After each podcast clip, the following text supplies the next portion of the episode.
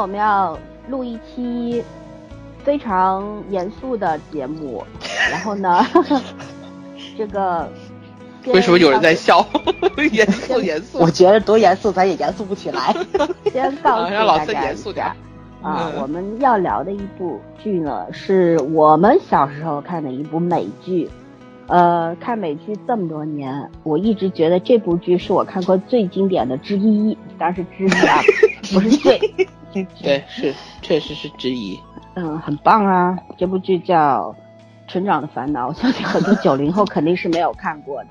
嗯 呃，因为这个是我们小时候这个读书的时候啊，小学甚至有些幼儿园的小朋友看想看，但是爹妈不给看的。我记得我当时我我妈说，哎，这个不能给你看，第一影响学习，对吧？因为它放播放好像都是晚上八九点，那个我记得是一个上海教育台放的，然后还有一个原因呢，里边那个这个孩子们搂搂抱抱、亲亲我我，对对对爸爸妈妈嗯整天对吧？嗯，那个什么亲热镜头还挺多的。嗯但在美国人眼里，这这很正常，这是礼貌啊，他们社交礼仪啊，对不对？嗯呃，老外对这个互相之间表达爱是从来不吝啬的，但是东方人就比较忌讳这个。我妈就觉得，哎，这不能给你，给你看，这孩子估计要学学坏了。好吧，是的，嗯，其实我我偷偷的都看了，我妈不知道而已。然后，但是我也没有学坏，我不要太正气，一身正气。后来呢太？正经都是装的。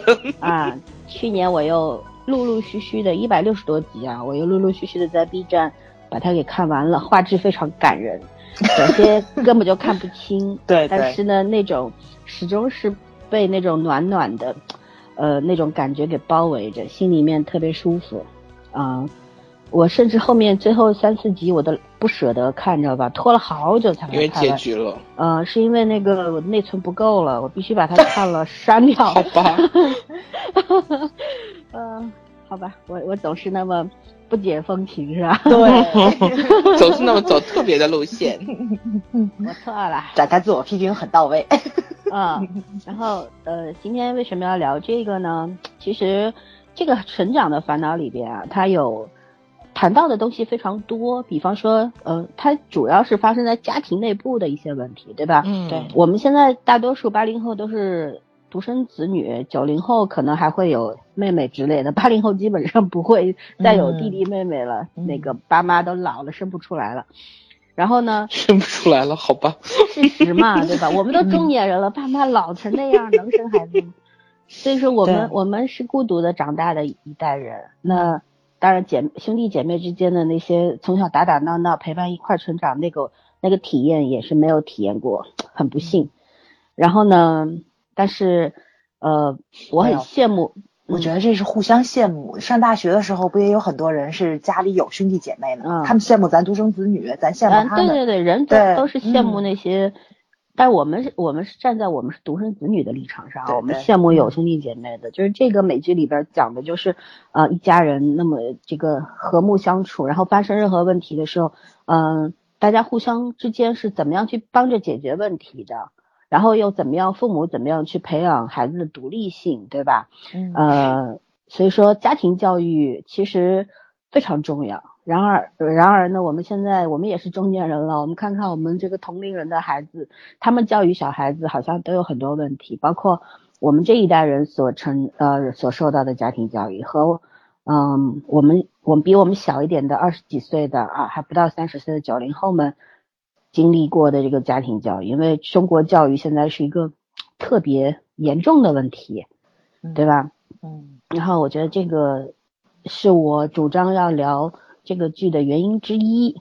那么呢，呃，我觉得开始聊之前，我要找一个切入点，然后呢，就提一个问题吧，就是，嗯，从小到大，每个人举一个例子，甭管是自己身上发生的，还是别人身上发生的，或者是你现在的朋友教育孩子的事儿被你看到了，你觉得最奇葩的、最不能理解的那个是那个呃例子，给我们举一个。早上特别多，我相信 他一定特别早上每个经常都不能理解。对 对对，早上先说，就是说，我就觉得从一开始到现在，都让我最不能理解的就是还是跟这个比较接近，就是那个性教育，因为最近这个话题确实是怎么说呢，就是比较热门吧，对，大家都在讨论这个。不过确实是性教育就是要从小开始，包括前两天，对吧？就就在前两天，咱们还咱们还在聊，就是说从几岁开始给孩子灌输这个性别意识，其实就是从他特别特别小开始有意识，两岁开始教他说话的时候，你就应该培养这个这个怎么说呢？就是性别意识，爸爸跟妈妈就是不一样的，然后你怎么保护自己？然后你是男孩子，你还是女孩子？然后。怎么样尊重自己？怎么样尊重异性？这这些都是应该从小灌输的。但是很多时候就是，就是咱们说这个时代的断裂嘛，就是咱们父母那一代教育咱们的方法，他们现在拿过来接着教育孩子，但是在咱们的眼里看着就是有问题，有很大问题。然后包括就是学校里面引进了那个那那套非常好的性教育的书，但是没有专业的人去推广。包括就是那个提问的家长，其实他也并不是。呃，说这套教材不好，而是这套教材在家长不知道的情况下，学校直接发到了孩子手里。家长是在孩子翻阅这本书拿着过来提问的时候，他才发现这个书学校就这么没有遮拦的发给了孩子，而且孩子还有还还识字儿，但是个别的字儿不认识，像一些性性器官之类，他拿过来问家长，家长就懵了，对吧？你没有一个正确的性教育指导指导员没有，然后你没有跟家长去。去说家长作为一个怎么说监管者，他们也是一脸懵逼的样子。然后在微博上提问了之后，这个事件又被这个媒体无限扩大，然后这个提问的家长反倒又给推到了这个最高端，认为就是家长也有问题。所以说，觉得这是整个一个社会现状都有问题的一个主要话题。对，嗯，我觉得这还是最扭曲的。就是东方人的所谓含蓄是吧？不会不会把这些呃性啊之类的拿出来光明正大的讨论，对，老是藏着掖着，嗯啊，是，圈圈呢？嗯嗯，我我这方面我是应该觉得，就是这两年，因为我我我反而是觉得小孩子，我是特别怕小孩子没有礼貌，但是我觉得有些东西吧，你看。呃，你你怎么说呢？就是小孩子他有些孩子确实比较难管，是真的，就是那种这种是有天分的，嗯，有天性不一样的。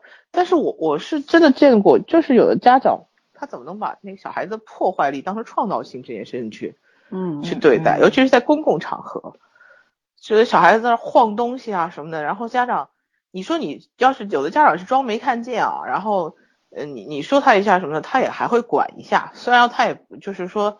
有，其实有的时候我觉得家长就是好面子而已，他也没有真的想管，这种多少还会管一下。然后有的小孩子是你去管，家长不让管，家长觉得那是孩子的天分不能破坏。我是觉得这个想法是从哪儿得出来的那个结论？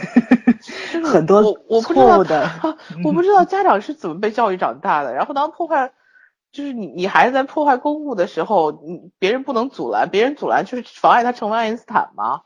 我我是特别不能理解，就是一个成年人怎么能去这样理解一个儿儿儿童教育的一个问题。虽然我觉得家长不能说怎么说是成功的吧，但是我觉得这是为人的基本处事的一个原则。嗯，他不不能因为他是小孩子，就是家我们老是有一个感觉，就是小孩子犯错都是应该都是合理的。但是你你一直觉得他是小孩子，因为在家长眼里孩子就一直是孩子，那你他这辈子就没有机会长大了。嗯。嗯嗯，我是特别不能接受这个，我觉得这种就是没有礼貌，对，没有没有礼貌，其实是一个很直接的素质问题。嗯，这个甚至于跟就是家庭环境背景就没有什么关系，懂规矩的人就是家里就是有规矩的。现在我们这个社会上有一种惯例，叫你弱你有理，然后你小你有理，对不对？你是弱势群体，你就有道理。然后如果你去劝他或者是教育他，他会说。呃，U K U P P 啊，你行你上啊，是吧？然后，好吧，是自家孩子啊，我又不是说管别人家孩子就算了，对呀，自己家孩子就是这样教育的，那那那就太可怕了，我觉得。没办法，所以说大家就为了不怕麻烦嘛，有时候你只是出于好意，想要去帮一下对方，或者是怎么样，但是人家不领情，反过来说你，那你哈，你就觉得时间一次两次的，第三次谁都不愿意干了，那整个这个。啊，风向就坏掉了，对吧？然后我我也，嗯，我也讲一个故事吧。嗯，是我以前的初中同学，嗯，一对双胞胎，然后姐妹俩，相差三分钟出生的一对姐妹俩啊，然后嗯长得都还可以，蛮漂亮的，小时候挺漂亮，现在我不知道，没好久没见了。然后那个时候呢，就是说，呃，他们小时候两个人特别有意思，呃，大姐呢就是成绩中等，然后小妹呢就非常优秀。就是说很奇怪，就是而且民间有个传说，老说老二要比老大聪明，对吧？对，尤其是双胞胎什么的。然后他们家里边也是这样，就有有差别对待了，就是对小女儿特别好，父母都是这样，然后有偏爱性。然后姐姐是，就是能够明显感感觉得出来那种，不是说藏着掖着的，就姐姐心里特别委屈。然后呢，这姐姐她当时高中毕业以后考了一个大专。连那个呃三流的本科都没考上，考了一个大专，呃类似于高职吧，出来就是一个蓝领，然后那种技术工啊什么的，然后呢，呃到了这个厂里边呢，也也原先在一个钢铁厂里面做技术员嘛，然后早早结婚了，结完婚呢，呃又生了孩子，就就好像人生好像也也挺顺利的，对吧？然后小妹呢，就一路读书读的特别好，还公派留学到外国去了。嗯，然后后来就是，呃，这个事儿不是我亲眼见的啊，我是听其他同学聚会的时候，同学说给我听的，就是他们两个，呃，有一天就是父母里边妈妈亡故了，就去世了，然后两姐妹就回来，回来在那个守夜的时候，守灵的时候，两个人就一。就之间姐妹亲姐妹之间，因为走的路人生路都不一样，然后之间有很多的隔阂，也等于说有很很大的一条鸿沟越不过去了，没有共同语言了嘛。虽然小时候一一个胎盘里面出来的，对吧？但是已经不同了，嗯，然后两个人没有办法沟通，但是因为母亲去世的这种巨大的悲伤，让他们两个就一直在哭泣。后来两个人就从。夜晚守到天明嘛，在这个过程当中就开始聊天，然后姐姐一就说，她说，她说好像，嗯，就在自我检讨，意思是说我我小时候好像因为爸爸妈妈对我不好，然后对你太好了，就一直宠爱你嘛，然后一直小看我轻视我，所以说呢，她说我很自卑，然后她说我现在结了婚生了孩子，但是我生活特别不如意，很没有意思，然后妹妹。看着他呢，后来就跟他说：“他说我其实特别羡慕你，嗯，就是父母对你不管不顾，你有自由啊，你想干什么就干什么，他们不管你。这是我很羡慕，因为他们天天逼着我读书，让我学各种对各种各样的知识，还要上各种各样的补习班，累得不得了，很苦。他我特别羡慕你。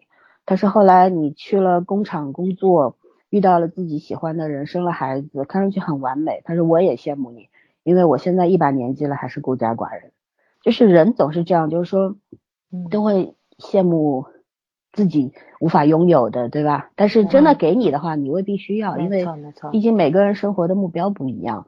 但是呢，他们他们两个就是非常典型的，因为父母的这种呃差别对待，家庭教育的这种不好的方式，导致姐妹俩人生道路不一样。对，其实各自都有自己的心结。妹妹其实也有自卑感，她虽然拥有了很多，但是她在情感上，她觉得她也是受有缺失的。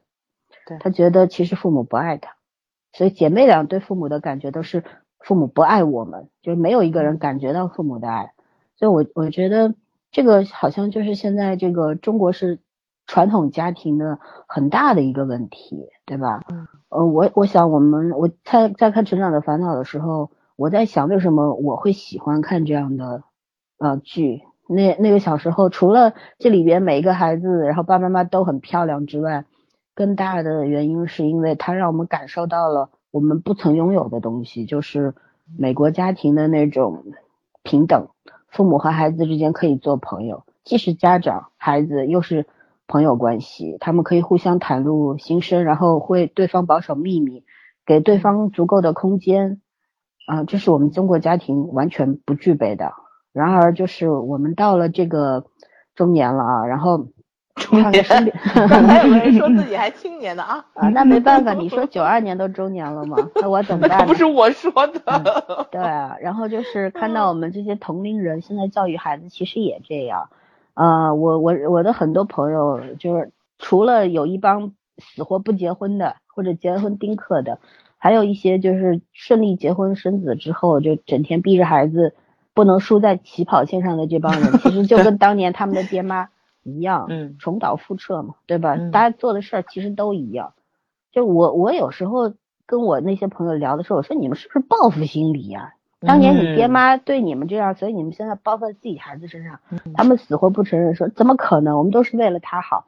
我说为了他好这句话太恶毒了，对，谁要你为了他呀？每个人自己生活不一样，但是有的时候吧，就是你听听他们说的，其实是可以理解他们的，因为他们不想让孩子以后被淘汰，然后他们明明知道这样逼孩子对孩子没有什么特别大的好处，但是总有侥幸心理，觉得或许他现在多学一点，未来就会多一份保障。有什么鸟用吗？我觉得 有什么鸟用？好对啊吧，因为我我又要说我我那哥们儿耗子的那句话了，嗯就是大家的起跑线根本就不一样。像他们那帮人嗯，他天生与生俱来，你死活一辈子你都追不上。所以，所以起跑线这事儿根本就不存在。我那天看了一句特别好的话，说起跑线是什么？不是呃你有多具备多少技能，有考了多少证书，上了什么名校，对吧？而是嗯你每一个家庭爸爸妈妈对孩子的那个爱，那个才是孩子的人生起跑线。我觉得这句话太好了。尤其特别逗的是，谁说人生就是一场赛跑了，对吗？对啊，人生你可以这句说，话其实特别忽悠，说白了，嗯对啊，我不觉得，我从来没跟谁赛跑过。对，我也我就觉得人生是旅途，虽然这句话咱散着步也可以走嘛，对吧？对啊，嗯我就是龟速前行又怎么样？反正人生一辈子是这么过的。但是有有人肯定会说，对我们说，你们仨都没结婚没生孩子，你们没有言没有对对对没有说话的权利，没有这个资格和立场。经常听到。其实，但我们虽然不是父母，但是我们是孩子啊，对吧？我们也是某些孩子的长辈啊，所以说，我觉得每个人都有说话的权利，只是尊重对方的立场吧。当如果做这些爸爸妈妈的人对我们这些单身人士说你没有资格立场的时候，那你对你的孩子也不可能公平的。对，然后我们我们开始聊成长的烦恼吧，就是我们我们从哪儿开始聊呢？其实先来说说成长烦恼给你最大的感受是什么？成长的烦恼最大的感受，嗯，你有多少？你看多少年前看的？你先告诉我。也是小时候，然后我估计上大学没事儿的时候，好像重温过一次。没有了，我上大学已经不嗯看了，我应该是嗯上初中看的，我应该上嗯初中看的，但但是到嗯直到现现在为止，虽然细节都忘了，但是那个感觉还是在里面。对对啊对对嗯，对。老三说的是比较那个鸡汤的那种，我就说比较谁鸡？汤了？老孙最恨就是鸡汤了，好吧？就是明明是给 大家喝毒药的。这是《成长的烦恼》这部片子，呃，如果我没记错的，好像是 A B C 的，是吧？A B C 电台的。不记得。它其实就是就是呃，我就记得这儿有个有个人是谁说来，这就是一部大型的中产阶级意淫的片子，一言既往。因为他确实因为是那个年代，呃呃，美国最大的群体应该就是中产中产阶级，就类似于这个麦克他爸爸妈妈的这这种生活，所以他是非常贴近老百姓的，所以他收视率很高。然后呢，就是说咱们那时候看去，哇，人家美帝确实是日子过得很好嘛，这个得承认，确实是。因为就是那个他们大多部分的，就是已经完成了就这个剧里面的生活状态。咱咱不管说这个家用电器什么乱乱七八糟的，生活状态是能达到的。就是说，父母的经济支持能够嗯让子女让他们就是说自己感兴趣的地方去发展他们，发展个性嘛。嗯对，就是有一定的见识了，也知道怎么样去教育孩子，孩子成长的过程中什么是最重要的，这个是咱们中国最缺失的。但是我觉得就是说，目前现在咱们中国应该是比较，甚至说可以超越成长烦恼的这个阶层了。但是这个见识，就是家长的这个阅历跟你这个教育方针达没达到人家这个，还是我觉得差那么一点点。对，那人家可是八十年代末的没错理念没错啊，对吧？我们对对现在到二零一七年了，嗯都差了一个世纪了。没错，生活水平 达到了，但是精神文明建设啊还没到啊。当然，这个得承认啊，有的时候确实是老一辈儿人拖后腿了，你没办法，对吧？这可能这教育孩子，爷爷奶奶家一教育方法，姥姥姥爷家一教育方法，你周末接回家就一教育方法，这孩子就容易乱。他就是就是我记得西方不有句谚语吗？说的是小孩是天生的外交官，他特别会看眼色，对吧？嗯，他知道谁可以欺负，然后谁就不能糊弄事儿，在谁面前乖乖的，他特别会看眼色。所以呢，就是这种，嗯，反倒让孩子这个狡猾的那一面、狡诈那一面，就这种性格凸显出来了。所以有的时候咱们就发现，为什么有时候孩子在家里很乖，越到公共场合越放飞自我，其实就是他知道在外人面前，就是咱中国人这个好面子或者怎么样，知道家长不敢打他，他管不了他，他故意到外面这个样子，所以这个也是没有办法的。对，就是家里没教好，又给带出来了。嗯，唉，我来说说我的观点吧。嗯早上你刚刚说那个观点，正好我要说奇葩大会的最后一期，我才看了。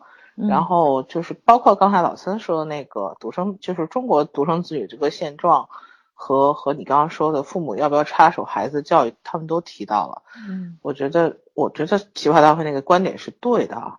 首先就是说，呃，老人插手孩子教育会不会影响你的教育？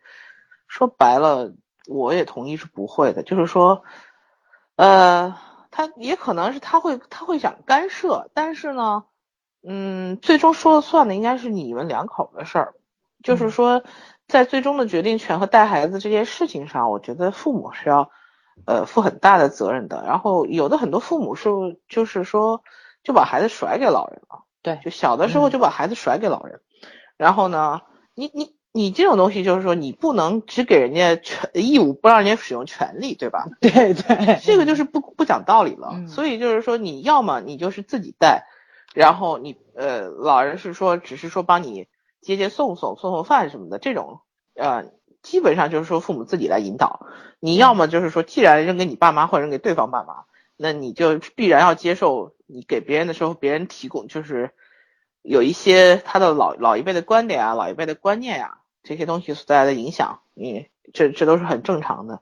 然后最差的就是我我那天看那个奇葩大会讲那句话特别可笑，就是说说这个生孩子说举个例子，就是生孩子跟开公司差不多，虽然生不生这个最后的决定权在你，但是对方也是合伙人呐、就是你的婆婆，你的婆婆她对方的就对方合伙人叫也也是合伙人 说人家是有话语权的呀。对对，说再说了，说就算他不会带，就算他不会教，大不了就是教，大不了教出孩子就是你的另一个老公嘛。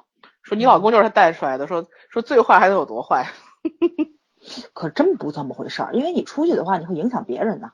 那是他意思就是说，他最后教出来的一个成长的一个人，不就是你现在选的这个人吗？说既然是你选的这个人，说说他的教育理念就是这样子的呀，说你还能觉得他有多坏，有多不合适呢？当然这是个，我觉得这也是个极端的例子，但是他这个话并不是说完全没道理。嗯我是觉得这就这就是一个相应的权利和义务的一个概念。另外就是说，关于独生子女，我们这一代没有办法，就是说，我觉得《成长的烦恼》里面是美国很典型的中产，就是三三个四个孩子这种，嗯然后父母不可能就是像一对一的这种把全部的关注力放在你身上，就像我们这代人，你让他转移个注意力，他也没什么注意，特别是父母老了以后，他没什么注意力可以转移了，他就全部的注意力就在你身上了，然后。所以你就觉得压力，就是有时候你觉得可能一个喘息的时间都没有，有时候就下班我就不想跟人讲话，我这一天过得很累，然后父母还是很很渴望跟你交流的，你这会儿你要讲呢，你也很烦；你不讲呢，你又觉得他们也很可怜，所以，哎呀，我我反正觉得这个东西真的是一个时代的问题，嗯就对我们来说是个时代的问题。嗯，圈圈你说的那种，就是刚开始说那个话题嘛，就是说家长有决定权，就是父母两个人有决定权。我觉得在中国这个，你一定要看父，就是你你说的，他们两个人有没有达到经济独立、思想独立。其实大多部分咱们现在中国这个其实不光是中国，这个很多国家都有的。我我觉得这个在亚洲都有个文化问题，哎，对对对对，这个亚洲差不多，对，就是说你家里的上一代人是什么样子，上上一代人是什嗯么样子，你下一代人基本上不会差到这个样子的。对如果说嗯家族还是一个男权，对吧？就是包括这种父权，而且你他想，很多家族像韩国，他们还是要长子还是要跟父母一起住的呀，没错，这是一个规矩啊。所以说这个可能受影响。所以说这个父母的决定权达不到，就是拿不到手里的话，他教育孩子就要受影响，这是肯定的。这就是一个规矩，没有办法。对，然后就影响了第二个问题，就是在就是说，你觉着呃婆婆或者说是外婆带顶顶不济教回来一个老公或者你这样的，其实完全不成立，因为当时他们是在他们那个年纪带的孩子，然后又过了二十年甚至三十年，他们的思想也在变，然后他们这个世界也在变，他们那个教育制度跟现在能不能教育出来你跟你老公是完全不可能的，我觉得这个概率非常非常低。说起来，嗯其实谁能在年轻的时候说你孩子教育的是成功的呢？就是会背点唐诗，然后成绩好一点，就成不能说功的吗这？不能说成功，就说你觉得能复刻出来一个你或者你老公这样子的。呃，不是我的意思，就是说，其实就算你你你的教育方法最后教育出来的孩子，然后上了名牌大学，然后成绩都很好，你就觉得教育出来的孩子是成功的吗？其实没有人可以讲这教育出来的孩子是成功的，而且就是尤尤其是第一个孩子，你就根本不知道是怎么教育他，你所有的经验不过来自于书本和你自己的认知而已。其实咱们现在在聊成功，咱们也没有去聊孩子将来有个什么样的成就，咱们也咱们讲的也是最基本的，你至少要懂礼貌吧。呃但是对，这在这些东西，在现在的这个时候，很多家长他们认为是无关紧要的，就是你说的那种上名牌大学，这可能是成功，这个是当务之急、很紧要的一个问题。孩子的这个怎么说呢？孩子的这个动手能力、自理能力，在他们眼里都狗屁不是，这是最基本的一个生存法则，他们都不教给孩子，所以就是，哎，这我也没。所以我跟你说，教育嗯其实是一个很可以拿来聊，但是根本没有标准的一个事儿。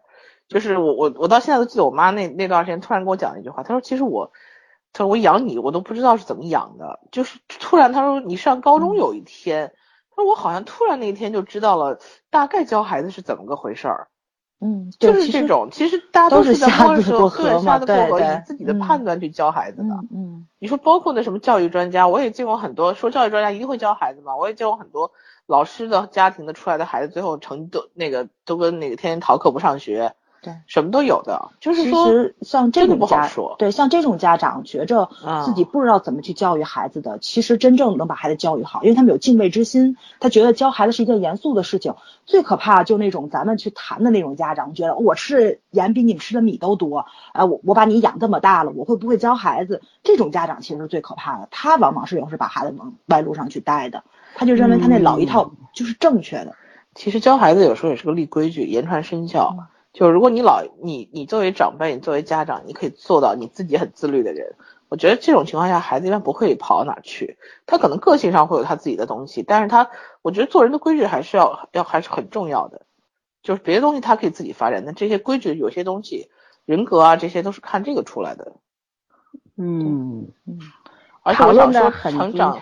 成长的烦恼有一个问题，就你也说那是中产阶级的意淫，其实他是把一个特别理想的一个状态对放到了嗯剧里面，嗯，但是现实生活中美国中产阶级也没这么美好，对，就是看起来，嗯对，嗯他是给了一个很很理想主义的东西。当然嗯，我们就是人家电视一个模剧其实就想看，嗯就是想看好东西，没有人想一直看很丑恶的东西，你也会受不了没错，啊。嗯嗯所以我我的问题是，你们俩对这个剧的感受，然后你们俩讨论了半天中国教育，还有婆婆，还有我俩就是看这个剧看到最后就崩溃了，你知道吗？就是不是这样就觉得它太美好了。我觉得不止在美国，可能就是说在现今这个世界上，存活于这样的家庭都很少。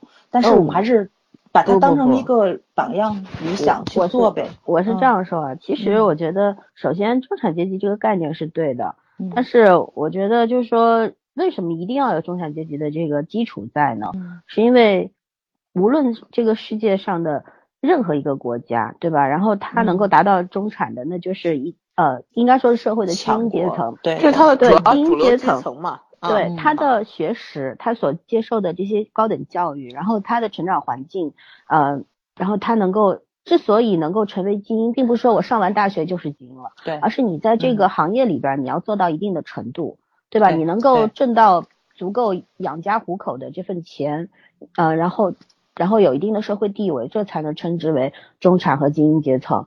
那么，呃，我觉得这个就是首先已经这个问题已经解决了父母给孩子的一个榜样作用了。嗯这样的父母的话，本身他的素质不会差的，应该说他是嗯中上水平，对吧？他们肯定有很多的缺点，然后他们所有的全世界的爸妈都是瞎子过河摸石头过河的，大家都没有经验。你生了第二个，从第一个身上得到经验，对吧？然后你第一个孩子的话可能会比较吃亏，但是也可能比较幸运，因为你也不知道该怎么教他。嗯对，第一个孩子大家都是全心全意的去对对待你啊。对，所以说呢，呃，是这样。然后呢，我觉得不算是意淫，因为呃，我我就算就是认识一些在外面读书的时候，也见过一些类似的家庭，包括我们现在国内，嗯，我的一些同事他们的家庭，就举个例子，我我有一些同事他们是新上海人，嗯嗯，小时候是在农村或者是在外地的一些呃二三线城市长大的，然后呢。就是其实在中国社会啊，还能够通过读书来改变自己的未来，对吧？对，嗯，和你其实就是可以调上车尾，上升到一个比较好的中中中产阶级那个档次里面去。嗯，然后呢，他们现在也是在就自己非常的那种洁身自好，因为知道怎么样让孩子得到更好的，除了在物质上，在精神上也会给孩子做一个非常好的榜样，很自律。我觉得这个是不仅仅是你能够挣多少钱决定的，而是你首先家长需要有一个自律的精神，就知道你你的孩子最需要的是什么。你怎么知道呢？其实就是你内心最需要的是什么。你这一辈子长到现在二十几、三十几、四十几，你怎么过来的？你想从父母身上得到什么，你就应该给孩子什么。我觉得这个是做家长很正确的一个想法。像《成长烦恼》里边呢，因为西方人和东方人不一样，尤其是美国人，就讲这个自由平等的。呃，你看，就是嗯，他们那个 Maggie 和 Jason 的这个爸爸妈妈也是不能够干涉他们教育小孩的，对吧？而且在我们中，在我们中国不一样，爷爷奶奶、姥姥姥爷 是必须是必须有这个权利的，七大姑八大姨都可以。对，然后还有一个很重要的问题是我们毕竟还不是发达国家，我们是发展中国家。人家国外有很多，像包括前些年澳洲啊一些人口稀少的国家，现在人也多了，中国人都去了。就原先他们鼓励生育的，因为人太少了。你你生孩子，政府还要给你补贴。你生两个，甚至生到第三个小孩的话，第三个孩子成长几乎不要你花钱。包括以前我去瑞士啊、瑞典，我听过当地人说，嗯，就是说是我们生小孩都是国家养的，都是政府养的。对，就是你生了孩子之后。我就是政府会让你夫妻两个人里边有一个人别去上班，你待在家里，你不能上班，你上班你要交重税。你在家我们给你支钱，我们给你发钱每个月，你就是孩子拿的这份补贴，你在家待着吃吃白饭也够了，就是这样。一个人上班，爸妈里边有一个人待在家养育孩子，然后妈妈养育孩子，然后爸爸出去工作，他挣的那份薪水可以让整个家庭过上非常好的生活，那是一个高福利国家。但是在我们国家不可能。对吧？我们现在年轻人面临了一个什么样的挑战？我我觉得是是我们单位里边这些同事吧，新上海人，在上海无根无基的，到了上海，呃，你就不想回去了。见过花花世界，你不可能再回山沟沟的，这个是现实问题。就像我们上海很多人去了国外，为什么不愿意回来？那是因为国外比这儿好啊。我觉得这是现实，我也不是说崇洋媚外啊，这这是一个非常现实的问题。然后。他们为什么要留在留在上海？你首先得有得有房子啊，对不对？一套房子什么压力？我也不说住市中心吧。然后就像以我一个同事为例，他一个月他拼死拼活的干，嗯，比我要多做很多案件，真的是没没日没夜的。孩子上的呃是，因为他要读一个特别好的市级的小学，呃市重点小学，然后但是他不是在这个街道的，所以他要付借读费，每个学期好几万。然后每每个学期的那个学费学杂费就不得了，然后他太太的话就是也算一个不错的工作，月收入一万多，但是他每个月他的房贷、车贷加上孩子的学费，还有整个家庭的这个开销，他一个月他不挣到三万五到四万块钱，他就支撑不下来。嗯，那对于一个男人来说，这个压力太巨大了。但是我我有时候问他，我说你你你太苦了，他说我觉得很好，甘之如饴啊。他说：“毕竟这是我的责任嘛，我承担起来了。我老婆孩子以后，包括就最重要，我的小孩以后能够有个好的环境。”他说：“这个这个是我想要给他的，所以我我多做一点没问题，没关系的。”对，所以说是你们大城市享受的资源也是不一样的。对，嗯，然后但是这就是一个非常实际的问题。你说。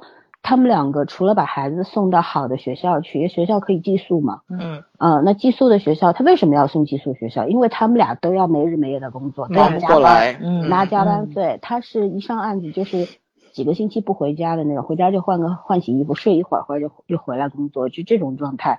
然后他太太也很忙，一万多块钱，呃，对于普通的白领来说不算少了，说实话，对吧？嗯。然后。呃，就是他们没有时间教孩子啊，他只能把孩子放在寄宿学校里付昂贵的学费，嗯这是没有办法的。但是假使说他们，我当时也问过他们，我说你为什么不选择让你爹妈来带孩子？他说，呃不能让他们带。就虽虽然说让爹爹妈来，然后压力会小一点，啊，给爹妈租个房子，因为他们本身房子也不大，两室的那种。嗯但是如果租一个房子，那一个月几千块房房租也就算了。他说我还承担得起，问题是爹妈的那套观念理念嗯对孩子没有任何帮助，只会有害处。嗯所以说，他说我是这么长大的，我太知道了，我宁可现在苦一点，我也让我孩子在好的环境里长大。是嗯那这这这个是这个是我们现在很多中国我们这一辈人承担的非常巨大的一个压力，就是说，嗯，呃，别说新移民了，就是像我们本土的一些上海人，其实也面临着这样的生活困境，对吧？对所以说，要像老外这样，什么你，像他们家对吧？成长烦恼里边，嗯妈妈出去当个记者，写写小文章，啊，一个月挣多少美金，然后爸爸在家精神科医生嘛，专家嘛，在家里看上班看病人，嗯啊，看一个小时也有一百多美金的收入，那他是很滋润嘛。对小孩子过不上特别富裕的生活，对吧？不是豪门，但至少想要什么有省不到哪里是可以的。去享受对对 嗯对，嗯生活是很富足，然后很安稳的。对那这个其实是我们根本就在目前这个状态，可能十年之内都达不到的那那种水平，这是不可能的事儿。所以说，这个是一个巨大的落差。但是我觉得中国为什么只能拍出《家有儿女》呢？拍不出《成长的烦恼》呢？其实《家有儿女》也是一个中产阶级的故事啊，嗯对吧？但是嗯你在《家有儿女》里边，你所感觉到的，我觉得更多的是那种苦和愁吧。亲子问题，家家长里短儿太多了对你，你从中真的感，就是能能够吸取呃吸收到什么关于教育方面特别特别好的东西嘛？他无非就是在强调，呃，人家说《家有儿女》是中国版的成长烦恼，我觉得跟是成长的烦恼，每个人成长都很烦恼，但是跟不是美版的翻版不一样。不一样，性质上、根本上完全是不一样的。对美版的那个让我特别特别深的感受就是说，我觉得我羡慕，但是呢，我身为中国人呢，你给我那个环境，我估计也活不成那个状态，因为中国人根深蒂固的骨子里边就是没有那么自由奔放的。对，如果我作为所以我们的烦恼是不一样的。对我作为我作为父母，如果我我是 Maggie，然后我有我有三个小孩，后来有四个，我能不能够像 Maggie 这样对待他们？我觉得呃也不太可能嗯，因为每个人我们深受从小到大就是这个就是基因里边 东方基因的，对对，嗯，我你知道吗？这个是骨嗯血里边的东西，你千年的东西，你跟对你断不掉，甩都甩不嗯到，就是就是这样。嗯所以说我我也就是羡慕，但是我觉得《成长烦恼》还是给了我们很多启示的。你包括我特别重点想谈一谈父母对于孩子，就是像他们里边，你看 Michael 差不多十二三岁，学校里边他因为他长得很漂亮，女孩子从小到大不缺。高帅性别的对吧？不缺不缺姑娘，天天姑娘就追着上嘛 找他。呃，他他最终选择了一个就是又有身材又好看，然后又有想法的女孩子结婚，对吧？Kata。嗯，但是他一开始的时候，他喜欢那种金发碧眼、闭眼的，对，大胸细腰的那种，很主流的啊美国美国美国白种男 的那个什么白种的审美观，嗯智 智商不要高，因为好比因为较好他智商也。不高，嗯，他他他，但是他是一个三观特别正的小孩儿。你看他每一次真的，他天天风流不羁的，但是他真的家里边儿弟弟妹妹他是维护的非常好的。对呃嗯，天天闯祸，但是小祸不断，大都是小货，祸不闯。对对对，对对，那大嗯犯大的事儿他是不会犯的。嗯，我我就觉得就是说我们现在，包括我们现在可能开放了很久了，改革开放到现在好几十年了，然后家长对于早恋这件事可能没有我们小时候那种那么紧张了。嗯呃，但是呢，这个是我觉得是在大城市里面好一点，但是在二三线城市或者甚至农村里边可能会还是跟以前一样。没错没错，嗯，就是这个差距是永远存在的。然后，呃，你们有没有小时候有没有那种呃，有没有早恋过，或者是不是这个早恋的概念，我老觉得是多少算早恋呢？就比方说初中的时候，有没有跟男生眉来眼去啊，或者是呃，因为这个眉来眼去，对吧对，有没有被老师苛责过啊，或者是被爸妈教育过呀？如果没有的话，身边人有没有？我们可以讲几个事例，然后我再来跟你们讲提这个的目的是什么。嗯难道不是这不是正常行为吗？这个嗯这这个我一定要说，我们嗯。初中的班主任你知道吧？初中的班主任，我可能给你们讲过，就是在那个填毕业那个那叫什么来，就是咱们那个不能叫报到，就是填那个表格，就是考报考哪个学校，那叫什么来着？那叫？啊，反正反正就填就填那个表。的当嗯。天，我们班的一个男生的妈妈打了我们班主任，就是嗯。真的是在班里面暴揍，然后你你就就是嗯。就是等于说，那个男生平时学习成绩挺好的，但是考试没有考好。嗯然后？呢，就是好像本身这个妈妈就有点窝火，然后我们班主任可能又说了什么不太好听的话，然后呢，这个妈妈就就不高兴了。这个妈妈说，就因为你怠慢我们儿子，你不重视他，他才他才这个样子的。就说 因为我我们在家里也很重视，当然这个肯定是家长跟老师这个怎么说呢，就是算积怨已久了，对，积怨已久就呛起来了。我想说的是，问题就在他打我们老师的过程中，没有任何一个人拉偏手，就没有人管，都在围观，就包括家长跟学生，基本上大家都觉得是一件大快人心的事儿。就嗯并不是说就是说那个我们对这个老师有偏见什么，其实嗯。也是很多很多小事儿，就类似于就是这个早恋的问题。你比如说男生跟女生早恋，当时其实是学校里面是属于明令禁止的这种，对吧？每个老师可能都会去抓这个问题。但是如果说你抓到了，然后男孩子跟女孩子你抓到了之后，我觉着正常的一个流程，因为别的班里面也有老师去抓这种事情嘛，可能会把两方家长叫过来，然后跟你们说一下这个事，你你们重视一下，然后跟他们不要影响学习，这事儿不就过去了吗？因为因为我觉得这也不是什么大事儿，因为那个年纪应应该一直都有吧，对吧？这就是一个心照不宣的事儿。期啊，这很正常的，嗯，对，然后我们这个班主任呢，就那个时候的中年妇女，她现在应该已经得有六七十或者七八十，反正肯定比咱父母要岁数大，相对于更古板一点。然后呢，你说你要是把两个家长都叫过来骂一顿也行，对吧？或者说你把两个孩子叫过来骂一顿也行，他区别对待，学习好的那个，他就既没通知家长，他也没通知孩子，他把学习差的那个家长给叫来了，骂了一顿，说人勾说人勾引。你知道吗？我就觉得幸亏好就好在这是一个学习好的女孩子跟一个学习不好的男孩子。如果这是一个学习好的男孩子跟一个学习不好的女孩子，我觉得那个女孩子这辈子彻底被他毁掉了就。你有性别歧视，对，不是我有性别歧视，是那个时代就这个样子啊，就咱们这个时代。但是我觉得确实是有性别歧视在这方面。对如果我要是男孩子家长，我肯定也不干。对，男孩子家长就就不不干，但是没有说什么，然后就回家了。然后关键的是又过了些日子，开那个期末考试的家长会，就类似于这种，他把这个事情在家长会上旧事重提了。然后呢，所以说这个事情就是本来是一件秘密的事情，就变成宣告大家公开的事情对，尤其是所有家长都知道了。然后呢，就就是怎么说，其实只是一个反面的事例，他是想提醒家长们，其实是好心，我觉得是好心，因为我那个年代觉得我不理解他，但以我现在这个年纪，我觉得他是好心，想提醒家长都重视一下，你们家里有没有这情况，你们别两眼一蒙灯，你们都不知道，对吧？孩子学习成绩受影响什么的。但是他用的方法非常不好，就是你你会让当事人的家长觉得被羞辱了，就是其实女孩子家长也并不念他的好，你明白吧？所以说呢，然后就突然之间，两个青春期的孩子就叛逆了，就两个青春期的孩子就叛逆了，就明目张胆的谈恋爱，你能把我们怎么样？就有点儿就是那种破罐子破反摔嘛，反对反抗逆反吗？嗯对对，逆反的。然后这个女孩子一直在我们班学习成绩考第一，但是到中考的时候，她确实是成绩跌落的很厉害。其实我觉得是是受影响，肯定会受影响。但是如果说这个事情不是她自己弄得这么拧巴的话，我觉得影响不会这么大。也有可能反倒女孩子把男孩子学习成绩带上去，这也有可能性，对不对？但是嗯就是我觉得就是老师处理方法的这个问题太极端化了。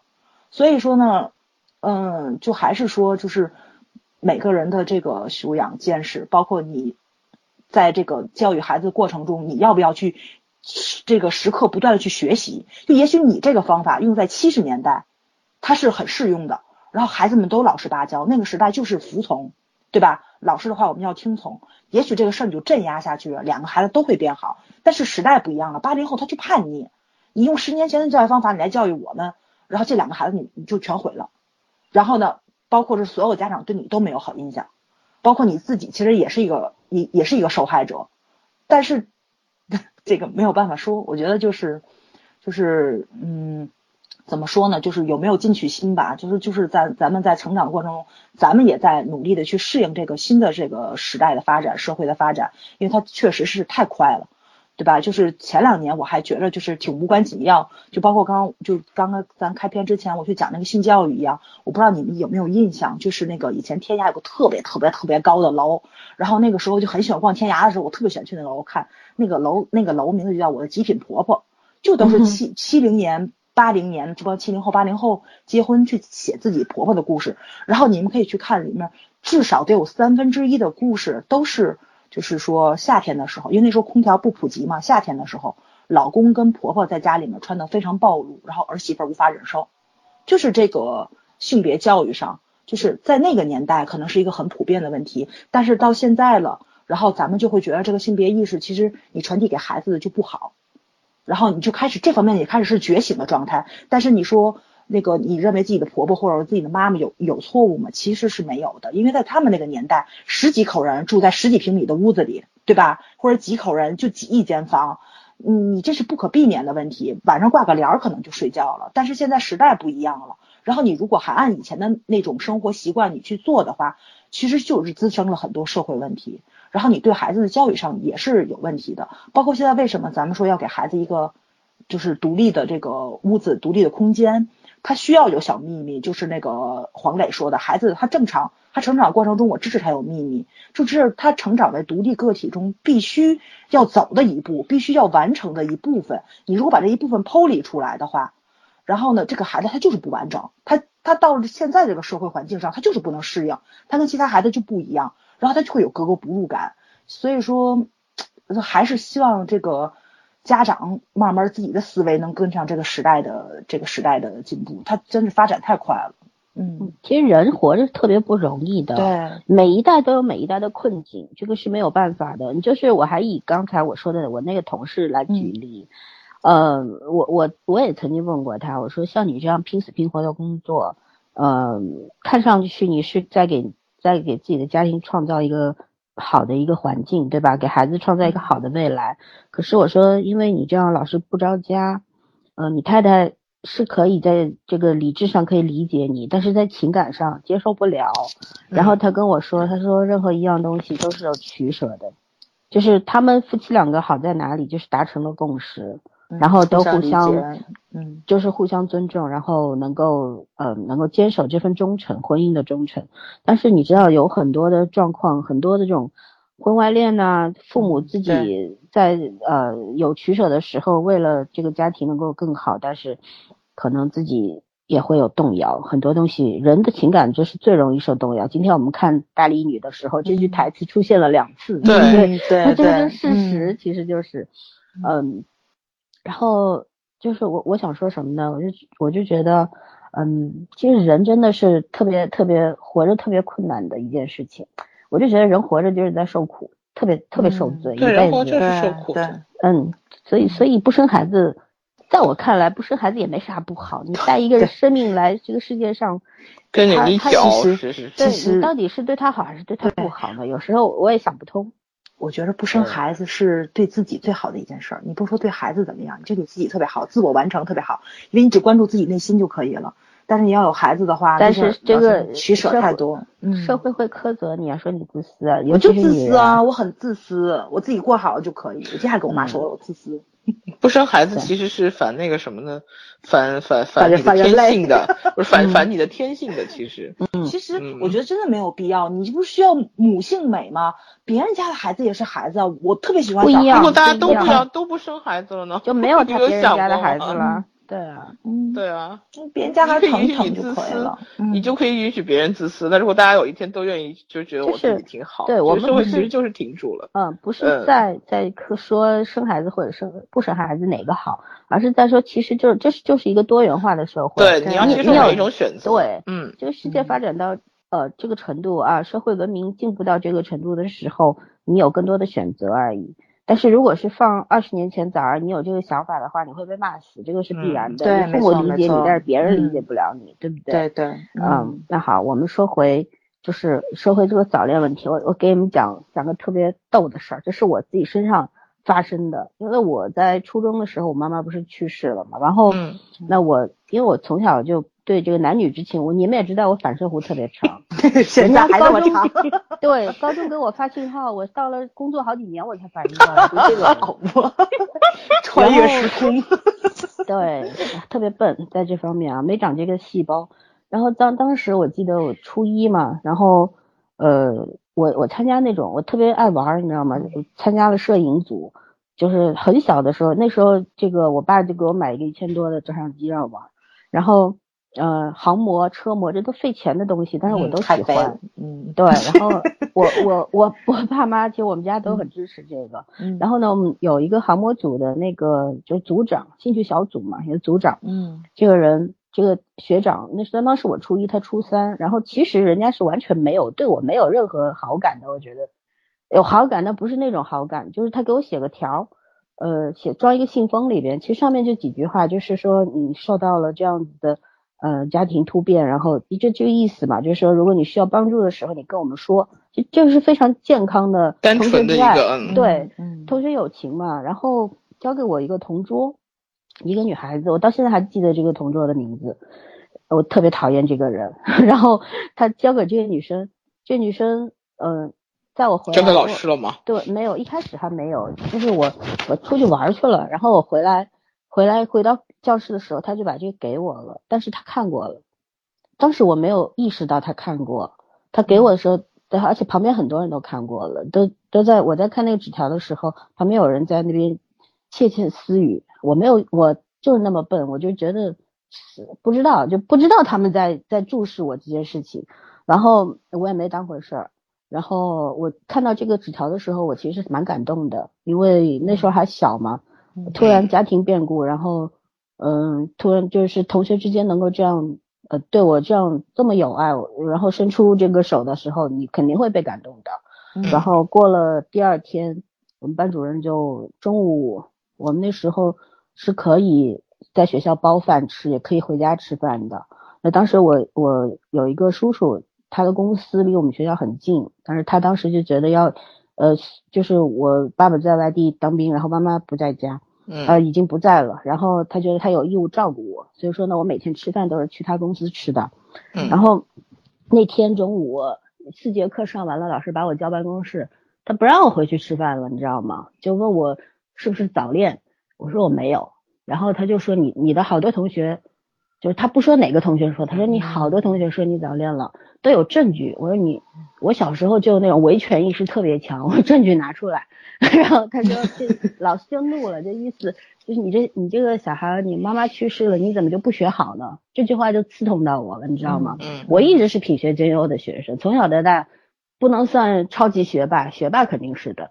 然后我当时就很火，因为我从小是练空手道长大的。然后那天我就那天很火，我就一巴掌拍在他那个桌上哦，办公桌上面有玻璃，就很意外。其实正常的情况下是拍不碎，但那天不知道怎么拍巧了，玻璃就碎了。碎了以后，那老师就气死了，就觉得我跟他对着干。哇，这老师太恶毒了吧！你的手拍玻璃上，他第一反应不是带你看医生，你对他气死了。然后他气死了，嗯然后在因为是大办公室嘛，然后他就叽叽喳喳的这讲，声音分贝也提高了，然后好多老师看不过去了，都说说不要这样，就是就也给那个老我们班主任面子嘛，意思就是你就是说的还蛮温和的，就你不要对学生这个样子，就这个意思，让孩子先回去吃饭，有什么事情叫家长过来再处理。然嗯后他不肯，他让我罚站，然后写检讨书，我死活不干，还威胁我说，本来我不是初一的时候就让我入共青团嘛，那时候你都嗯写了申请啊什么，说你不写就不让你入，他说不入不入好了，我无所谓啊，对吧？嗯然后过了一会儿，我叔叔来了，我叔叔特别义正言辞的跟就跟老师较量，就跟跟他斗嘴了，就就问这个老师，他说我不管我们家小孩他到底做错了什么，早恋算问题吗？就问老师早恋是不是错误？老师说肯定是错误，影响学习。我们我我叔叔就是说我们家孩子学习从来年级没出过前十，不影响他学习啊，对吧？然后嗯就是他平时也是就是各方面都表现的特别好，对吧？就算父母不在身边，也是特别懂事儿的小孩。他说你这样作为老师，你这样是不对的。然后最最大的问题是吃饭的时间了，孩子在发育期，你不让他吃饭，让他罚站，你这个行为，他说我要告到你教导处。后来那老班主任就有点慌，就把我放回去了。后来，但是呢，他他他就是第一次入团没让我入，你知道吧？嗯，我也无所谓，你管你入什么团呢，我不要入。然后就是整个初三、初中三年，然后这个老师对我都是穿小鞋的，但他拿我没办法，我成绩好。然后呃，该该拿到的东西都拿到了，他也没有办法。但是他看我那眼神，我一直就是特别的，我自己到记忆犹新，就觉得这老师看我的眼神一直是不对的，就就有这种，你知道吧？有有时候我后来我大姨就说了一句，她说这种老师吧，他自己也没什么文化，对吧？就是估计也没有什么，不可能上过大学的，因为没什么本事。嗯，对，当我们班主任时候，差不多都快五十岁了嘛。肯定也是当时也是经过文革之后那批呃上来的人，所以说他自己本身的文化素质也不会很高。但是我觉得他连最基础的爱孩子的心都没有，这个是太要命了。但是我我必须说，后来我还是小小报复过他。就有一次我我大学毕业后，然后有一次嗯出去办事儿，开着公车出去办事儿，然后在街上真的看到他。然后我们那个车上面有一个气喇叭，一摁特别响。我经过他的时候，故意摁了一下，他吓了一大跳，走边上去了。嗯，然后，但是我我其实也没有想干什么，就那时候那就觉得，嗯，只要我捉弄他一下，嗯，对，但是我也其实不想对他干什么，就是，但是这个老师，我觉得我遇到他也算我倒霉，是这种感觉。对对，这不定毁了多少学生呢？嗯，对，为什么要说这个？就是。嗯，以前对待早恋这件事情真的是风声鹤唳啊，没错没错，嗯，老老师觉得你你要是一旦早恋的话，就像世界天都塌了。对，其实我我想说，就是我还宽容的老师绝对有，嗯，对我就要说另外一个事例了，是前前几年我有一个朋友的小孩儿，然后呢，他有机会去国外读书，呃，读高中，但是呢，就说他他。也是早恋了啦，父母都知道，但是父母也不去逼问他。我的朋友很开明，就是一直跟他说，你们要把书读好，对，然后长长大之后你们再谈恋爱。然后那孩子呢，就对这个男生恋恋恋不舍，他不想出国。他后来就跟我说，他说阿姨，他说如果我走了，他说我就要跟他分手了，或者我想他了怎么办？或者是他到时候跟别的女同学在一块怎么办？那我就以成年人的方式跟他交流，嗯，我就跟他说，嗯，你想出去读书吗？他说我想去看看外面的世界。我说那很好，你有这个想法，不是父母逼你去，而是你自己愿意去，那你就去。然后我说，呃，你们就算现在在一块儿，你们也不能结婚生孩子啊。他就笑了，他说对啊对啊。我说是啊，就你你们顶多就是拉拉小手嘛。最多拥抱一下，每天见，每天可以见个面而已。然后心里边看到他会很开心。但是我说，如果你彼此有对方的话，心里有对方的话，远隔数万里，你们也会开心的。其实我这是忽悠他了吧？但是他小孩嘛，他就觉得对啊，他还很单纯。他说对啊，这是是这样的。我说我说你们要彼此做一个约定，就是嗯，好好的守护着这份感情，然后各自求学。对吧？一个在国内，一个在国外，大家好好读书，上了大学，有了自己的工作，你们再在一块儿，嗯，尽情的爱，有什么问题吗？然后这孩子他就觉得你说的是对的，他接受了，嗯，然后现在在国外待的也很开心。那个小男孩已经有别的女朋友，他也无所谓了，其实就是这样。对 对对，嗯，就是我我是觉得你对孩子，呃，我当时为什么会跟他说这些话？我觉得当孩子发生这问题的时候，他其实是很彷徨的。对吧？他他不知道，他觉得全世界都对全世界都觉得我是错的。如果我得到一些支持和鼓励，然后我不是不会接受。你跟我讲道理，在鼓励和支持的基础上跟我讲道理，我一定会听。其实我我是觉得我不是他的父母，我可能我的立场很尴尬，我到底要怎么跟他说？呃，所以我觉得我最好的方式就是跟他说这些话，就是你与其你去。阻断他的这个思念，你还不如让他导最好的。对，让他去自己想通吧。新的天地，然后顺其自然。很多事情就是这样，你越逼越没有用。就像早上一开始说的，你如果给对方压力的话，可能那两个孩子就毁了这辈子。对对。有的时候为人师、为人父母很重要的一件事情，就是你一定要知道你这句话说出去对孩子会造成怎怎样一个结果。嗯。你说话要负责任。嗯。对吧？嗯。我们那班主任，我是说，我我算是意志很坚强的那种人。如果真的是跟早上的那个同学或者什么一样的情况下，嗯我估计我也现在不是我现现在的我了，嗯是是这样。我觉得老老师也好，爸妈也好，在孩子孩子出现一些你们认为是问题的事情的时候，一定要知道，要好好想一想，自己先冷静下来，然后想一想，然后因为你了解你的小孩儿，对吧？老师可能不了解学生，但是爸妈一定了解自己的孩子，然后你的孩子会听进去什么样的话，你说什么样的话对他是有效的，一定要想好了再去说，而不是说上去就是又是打又是骂又是批评。嗯，那有又打又骂又批评之后，你再跟他讲道理，他死活都不会听了，对，对吧？对，就就是嗯成长烦恼里面也是一样，你看那个麦克，他后来不是整天老闯祸吗？嗯，然后他爸妈就是他，但是呢，他还要没有钱呢，他从爸爸妈妈手里边骗钱，对吧？一会儿课本掉了，一会儿什么掉，但爹妈该揭穿的时候直接就揭穿你了。有的时候嗯愿意被他骗一骗，为什么？他觉得孩子他会找这样一个理由，可能是因为需要钱。我不必去知道他需要钱到底干什么，因为我信任他，我信任我的小嗯孩不会干出格的事儿。那我就这个五美元、十美元，我给他也就给他了。但是要跟他这个事情结束之后，等等他回来，我再跟他去讲道理。这个里边，呃，Maggie 和和杰森做的最好的一件事情，就是他们当面教育的机会很少，而是一定要等这个事情平息之后，他们才来跟你，呃，不管是迂回着讲嗯还是直接的讲，他们一定要会去解决这个问题。没错没错，我觉得这是很值得学习的一个办法。嗯我将来有小孩，我一定也会对我的小孩这个样子，就是嗯我绝对不会劈头盖脸的先把你骂一顿，而是对我可我先我会看时机啊、看情况，然后给给你机会去去做你想做的事，做完之后咱们再来聊聊，我觉得这个很好，对吧？对。尤其是我觉得，就是《成长烦恼》给我一个特别好的那个启发，就是老师跟学校怎么配合去教育孩子。因为我记得 Michael 闯祸，好像也不是说闯祸吧，有一次是做那个智力测验，他那个成绩特别低，他瞎填的，对吧？嗯，对，啊，对，还有一次是考试作弊，其实都是那个家长最后跟学校去配合，然后怎么去解决 Michael 的这个问题。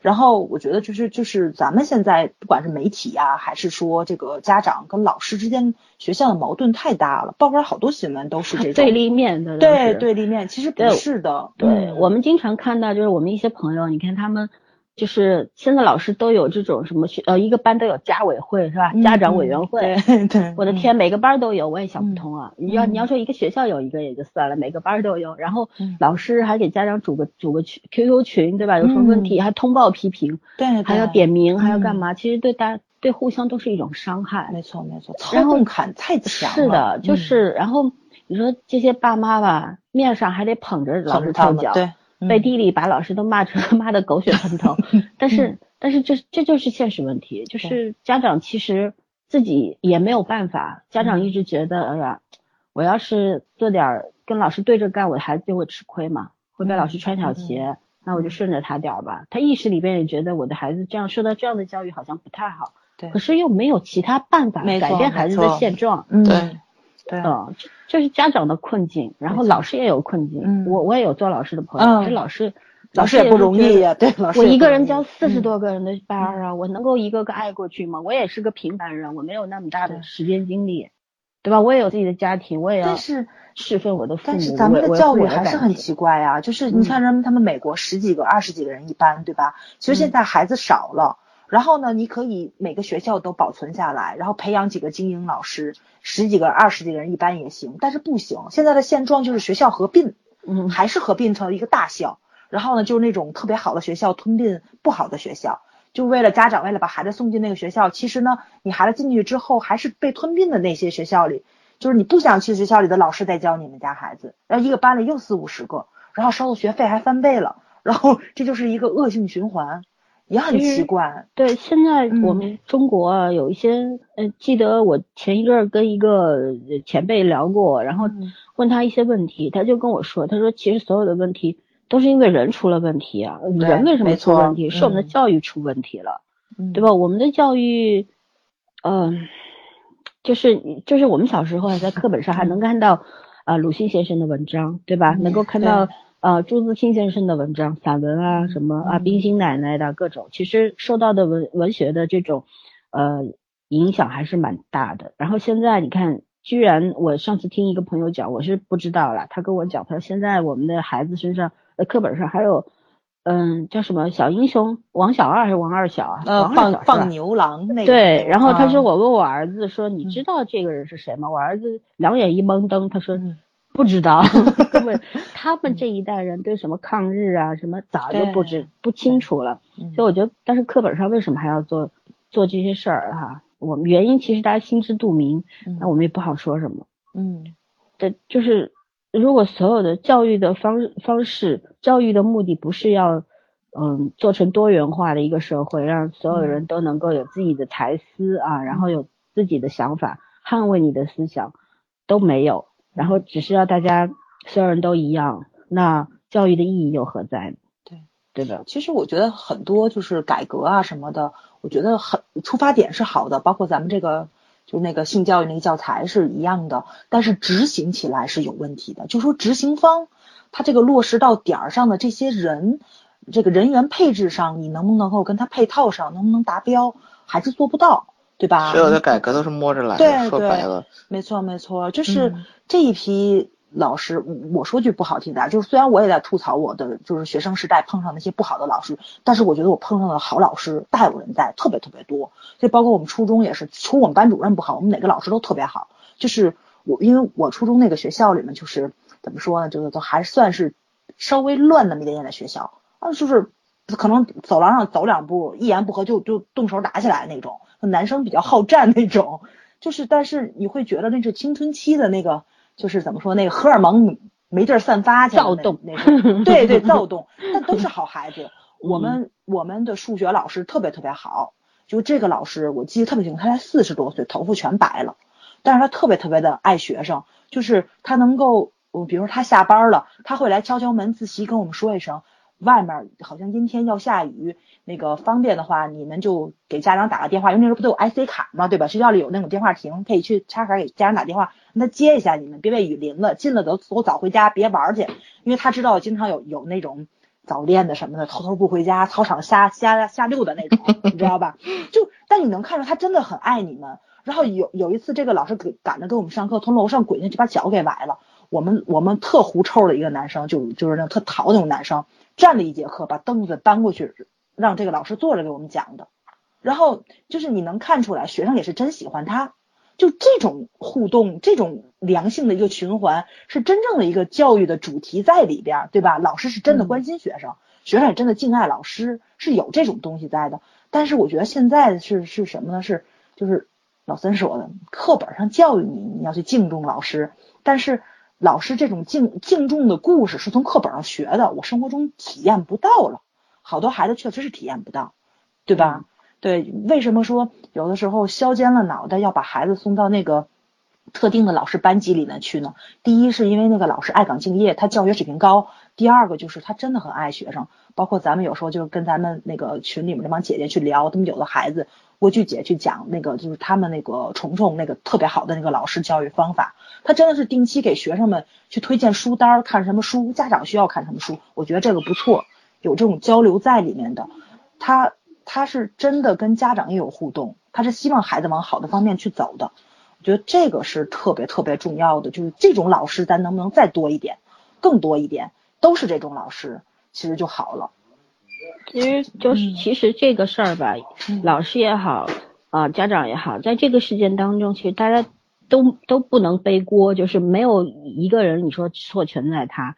其实这个就是什么？因为不管是老师也好，家长也好，都这把年纪的人，其实都是受受了同一种教育模式长大的，你知道吗？嗯同一种环境里面长大的人，所以说有很多的思想是非常接近的。家长为什么不反抗老师的这种高压？对不对？嗯，很很清楚啊，为什么不反抗？那也是因为有自己的原因嘛，对吧？对，对，嗯所所以说要要要去苛责老师不爱孩子或者怎么样，也不能苛责，因为老师确实也忙不过来那么多？孩子，是对对对吧？你你让他嗯给每个孩子都是爱的话，啊，他真这个真的是我们小时候有有一句诗怎么说来着？蜡炬成灰泪类始干。对，确啊实做不到。你嗯凭什么要求老师一定要奉献呢？老师这对他来说也是一份职业啊，他也是养家糊口啊，嗯对吧？他能够在课堂上教书育人，老师说实话，教育教育是两件事情啊，嗯对吧？老师教然后家长培育孩子，其实更多的事情是大家互相配合，才能够把一个孩子，呃培培养成一个健康的成年人，对吧？嗯让他有很好的价值观，有自己的三观，对嗯，然后以后在社会上也也能够自己立足，对吧？别说有用没用吧，就有用没用这东西也不好定义，嗯，但只是至少就是让他是一个健全的人格有。嗯对啊，但是但是你看我们小时候受到的那个教育，你记得吗？我们老师嗯就写在这个呃学校围墙上的叫要做一做一个有用的人，未来对吧？对我一直不太嗯明白为什么要做有用的人，对谁有用呢？对吧？其嗯实这个话本身就是有很有就是我一直想知道是谁是没用的人呢？对，什么东西是有用，什么东西是没用，就其实就是一个特别残酷的一个说法。嗯，然后从小我们那时候其实也是在受这种特别利己的精致的功利主义化对对对，非常嗯非常利己主义，就是任何事情也有任何竞争，学校里面有竞争是应该的，学生之间应该有良性的竞争，但是老师就会啊、把成绩作为这个唯一的考量标准，对，唯一衡量孩孩子好坏的一个标准。成绩好就是好学生，成绩差就是坏学嗯，生。没错没错，嗯太对了，嗯对嗯，那现在好了，现在都没有分数了，但是也有 A、B、C 了，就是有嗯。定级，其实换汤不换药嘛，对对吧？主要是学生成绩跟老师的这个收入你是有比例关系在里面的，没有办法，啊，对吧？不仅是收入，还有那个民民生，民生名声对对对嗯所以说，哎呀，其实这个所有人就是把这个事件教育这个问题推向了一个特别不好的一个方向。没错没。错，嗯，我们这个社会特别紧张，你比如人每个人都特别焦虑，很紧张，嗯。活得都特别紧绷。紧绷，嗯，对，就一点有一点点事儿就炸毛。其实 咱们发展的太快了，我觉得应该慢一下，经济慢一点说。说是经嗯济发展的很好吧，其实大家都挺苦逼的。没错没错，对对，嗯，说说穿了，咱们国家人太多了，就是人多资源就这么一点儿，嗯然后你经济在飞速发展哈、虽然嗯落到每个人手里的钱不多，但是确实社会上面很多，你说高楼大厦也多了，对吧？呃，一一级的一线的商场也多了，当然了，这都是能看得见的。可是就是呃，素质教育这方面，其实好像。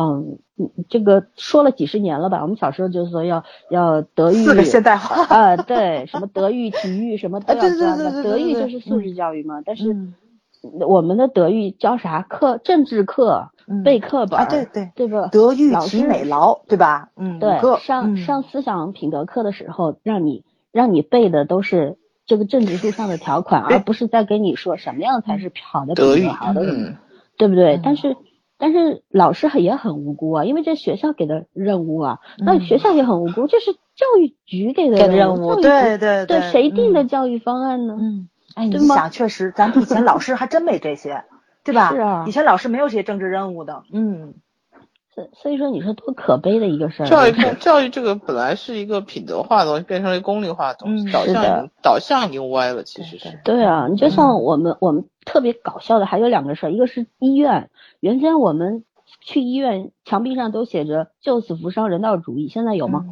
因为医院自负盈亏，嗯商业它是一个商业机构了，对它是一个企业了，对吧？但是他是事业编的，医生都是事业编制，但是他自负盈亏就是一个企业的模式，其实。对啊，还有还有公交系统，有有一阵儿上海嗯现在又恢复到原先那个公公国家这个来管理统一管理。我们是有一段时两个都有，我们是两对种都有，嗯，我们我们上海有前些混年，合经营十年前，它有一个就是公交企业自负盈亏，好完蛋，嗯各种乱象就出现了，因为什么？大家都想挣钱，嗯你知道吗？就有有很多事情，嗯，该政府要要监管的，然后该他们承担的必须要承担。你说像这种，为什么现在社会上打老百姓跟医生就像死对头一样，又要求他们给你哎看病，对又要把他们当仇人？老师也一样，对吧？对希望老师对你孩子好，可是你骨子里就恨他。对，没事，还有警察，对对对对对，警察也这样，我们都深嗯受其害，我们同事还被揍过呢。啊倒霉，其实对，其实就是一样的，就是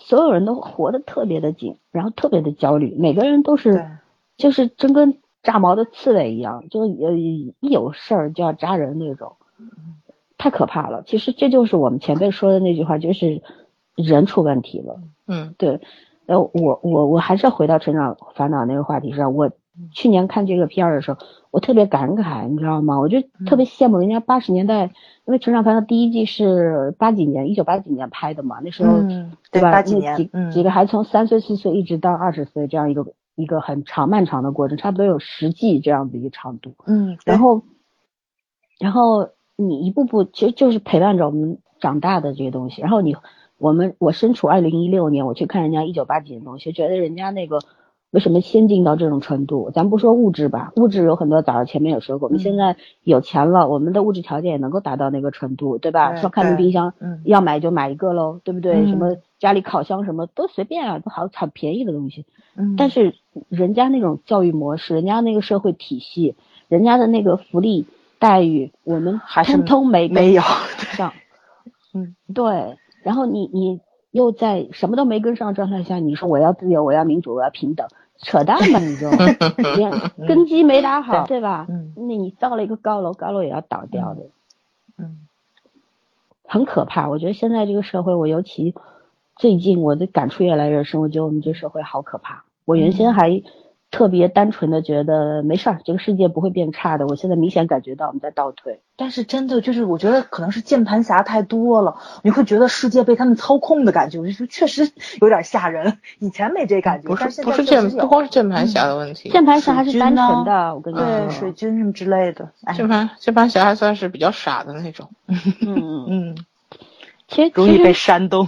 对键盘侠都是很就是脑脑子单细胞的那种那种生物，嗯然后他也没有其实没有那种领导能能力。最可怕的，我觉得不是这些人，最可怕的是能把这些键盘侠组织到一起的那股对那那些人，嗯嗯，对。那我们再说的话就又又成一碗黑鸡汤了啊！啊，就就就不能再往下细没怎么说。其实讲这就是不是？其实今天我们虽然我们是借着成长的烦恼嗯谈成长的烦恼，哎，对对对吧？嗯，那我我们这中年人烦恼特别多，我们解决了一些我们已经进入了咸吃萝卜淡操心的年纪我们我们不停的在活了这多这么多年，不停的在解决问题啊，从小时候对吧，无忧无虑的孩童，然后到求学，一步步读十几年书，甚至二十年书，读下来，在职场上跟人斗来斗去，对吧？然后到今天，呃，也没有什么社会地位，啥都没有，就是一个平头老百姓。嗯然后嗯其实麻麻烦不断的在在出现，然后不停的去解决，我还不知道以后还有多少麻烦。但其实我们普通人所求的，无非就是一个安定、平和、团结的，就是我们这个政府天天喊的那个，对吧？嗯，就是要安定团结的社会，和谐社会呗对，和谐社会。但没有啊 就是没有安定，也没有团结，也不和谐。不和谐是，因为咱想太多。啊，说说明我们读书没读好，对？没教育好。政治课都不认真。我上政对治课我就在看金庸、古龙，你们肯定在看琼瑶，我可在睡觉。所以说都没被教育好。所以说读书读书为什么很有用？就是你书读了读多了吧，你就嗯就不热爱这个社会，就会这样。嗯，对嗯，哎咱仨应该不是反社会人格吧？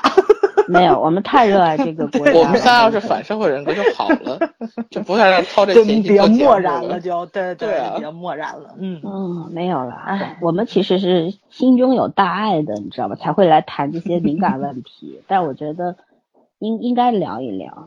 对对，嗯。嗯，嗨，反正是我觉得一个问题解决，还会有新的问题出来，永远都没个完，因为毕竟社会在发展嘛，有什么办法呢？嗯，嗯，没没有完才是这个世界正常的事情。对对，还在运作，证明。嗯那我们最后来聊一下，为什么我们我们是因为什么变成我们现在这样这样的一个这样的人吗？这样的一个状态吗？嗯我们是因为什么？嗯，一这么多年都是都这样啊？对啊，基因带来的。看你看你们就没有 get 到这个点吧，对吧？为什么？你你就适当的可以夸一下你爸妈啦，对不对？哦你可以夸一下嗯你生命中那些贵人了嘛智。商太低，没没什么可夸，夸我贵人吧一直都知道你智商低，我不是我爹。遗传基因是吧？这现在有遗传基因头上。你知道，就其实肯定是啊，因为其实我们应该是受自己父母的影响最大。你要说受老师影响或者受什么某某人影响最大，这是扯淡，肯定是受父母影响。就也有也有，对也有，嗯，其他人只是在你生命当中出现了一个小插曲，但是父母是咏叹调。嗯，这倒是，对不对？没有，这叫什么？父母是本命盘，其他人都流年盘。你们俩神婆，其实就是这个意思吧。嗯嗯，对，不准备聊聊夸夸你们爹妈吗？嗯，不夸了。我觉着就希望他们你一直黑你爹，你能不能夸一回你爹？哎呦，对你应该把你爹小时候对你的我跟你说，我关爱表达。虽然还没有 见过你你的爹，但是我一直觉得你爸爸是个特别可爱的人。啊，对我我闺蜜们都很喜欢他，但我不喜欢。他有他身上特别善良的东西。不是，哎，你知道你们看没看四大名著？圈圈好像看了，就第一期最后一个出现那个女生，嗯，她就是说她爸爸特别爱玩，然后她朋友出去玩，对。然后她说她在青春期的时候觉得很孤独，就是有一些生命的主题。你爸不爱玩，你也你爸也不会干成龙。说的每个男人都是干的事，那个不是那种玩法，其实就是就是一个天性爱玩，像小孩一样。对对，他就就是闲不住。对他，他就是你，比如说你很一本正经的找他去商量一点事儿，他就觉得，哎，这不叫事儿，这不叫事儿。哎，就是这个你这玩玩一圈睡一觉，吃点好东西立马就好了，多好呀！我能理解小孩子对父母有一种，就是你在人格独立成型之前，你对父母都是一种仰望的心情，觉得父母是无所不能的。然后你你好不容易想求助的时候，然后你爹就那种，哎，你这什么事儿跑来问我，自己拿主意就好了。然后。这种心情特烦，你知道吗？就我一直是这样的。我 其实想说，森森为什么觉得你爹好玩？因为森森他爸也也爱玩，但他爸不带他玩，你爸是玩的时候带着你。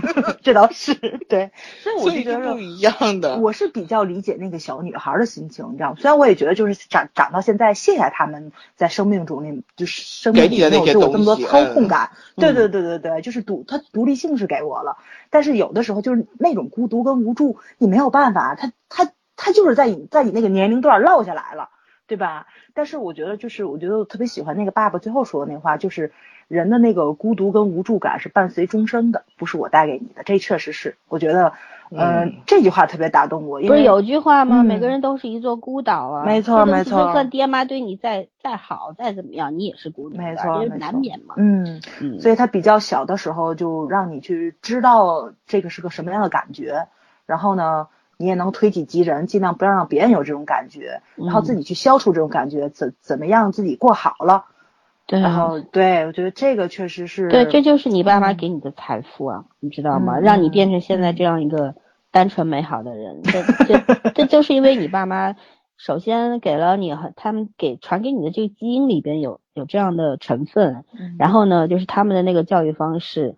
他们其实你父母很尊重你，你不觉得吗？嗯，确实。你想你想干啥就干啥，你家里边书都堆成山了，没地儿放了，你妈也没揍你。对，其实你你父母就是对还是很很自由的给你，很自由，给了你爹学，给你买房嘛？这最好的有点 屁了。这个不一样啊，这每个家庭都不一样，这东西。但是其实你就是。自由的灵魂很重要，你知道吗？对对对对，物质上的东西那都是身外之物，知道问题是现在三十多岁了，明白？你十多岁时候是不明白的呀，对吧？我十多岁十多岁的时候也不明白。我十多岁的时候异常不理解我爹，你知道，我还在日记本上写了他的名字，我还说我这辈子要是过得不好，都是这个人的错。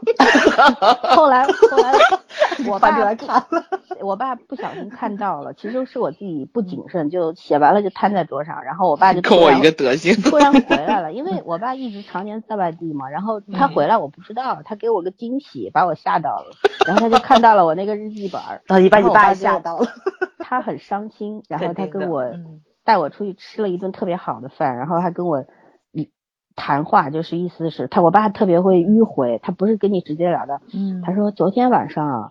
他说：“我看你抱着一个小兔子睡觉的，就是那玩偶的兔子。”嗯，他说这让我非常伤心。他说我作为爸爸对你关心太少了，然后你还这么小，他说我我觉得特别对不起你。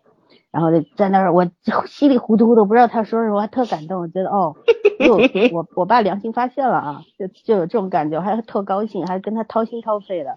然后我爸话题一拐，就说：“嗯，我还看到了你写的日记，日记上 就是批评了爸爸。对，爸爸知道做的不对，但是你这样就是有这些想法，其实也是不好的。”我爸就开始教育我了。其实这很多你要理解父母啊，一定要有一定年纪你才能理解他。对，嗯，对吧确实是，嗯，对，就是有一个特别容易的道理，就是小时候吧，父母肯定会，每个人孩子都听过，父母说你不好好读书，你以后有的是苦头吃，对不对？这句话嗯好多爹妈都说过吧。嗯，但是有有些不好好读书的，长大以后就后悔了。哎呀，我现在想找一个好的职业，我连个好的文凭都没有，文凭是敲门砖啊，你本事再大，你没文凭，你就是进不了这个门你没。有办法证明你有本事。对啊，门槛儿都踏不进去，还谈什么本事呢？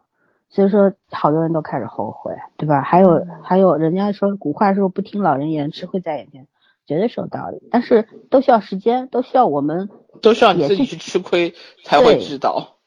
所有的道理都别人讲给你听都没用，一定要你自己去明白才叫道理。你不明白的时候，那是别人的道理；明白了才是自己的道理，对吧？嗯嗯，我我我是觉得我一定要有一定年龄你才会理解父母，所以爸妈也不用着急。对对，急什么呀？嗯你就是打死他们也没用。有有很多事儿，你让他去试试吧。毕竟每个人都有自己的结束啊。说的宿命一点，就是都有自己的结束。这些这些难关都要过的。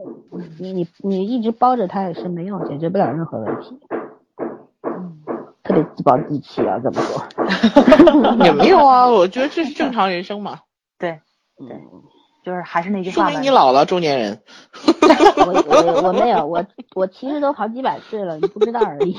哎，上次是老森做了一个是那个你心理年龄多少岁？我记得好像你是九千九百不对，还是九百九十九岁啊？老么高的一个我是数把666快笑好吗？哦，六六六，真的假的？是六六六吗？对啊，记得不是呢。哦他的他的那个老么大的一个岁数。QQ 群上不是 QQ 上写的一百零八岁，好吧，我记得好清楚。哦，嗯，那是因为我懒得改，他不是初始年龄是 嗯一九零零年多少多少我一月一号吗？我就没改，所以我我其实我说还挺符，合的，是吧？一百零八岁。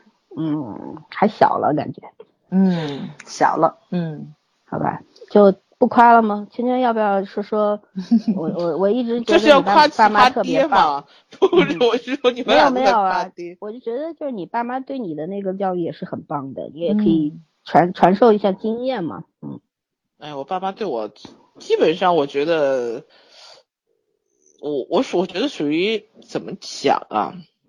哎，就是我爸跟我是太像了，就是很多时候虽然 虽然他在我真的，虽然他在我这个 嗯整个年少年时代的这个这个成长过程中出占的比例并没有太大，因为我们家还蛮典型的，就是我爸是常年出差的那种，跟孙有点像。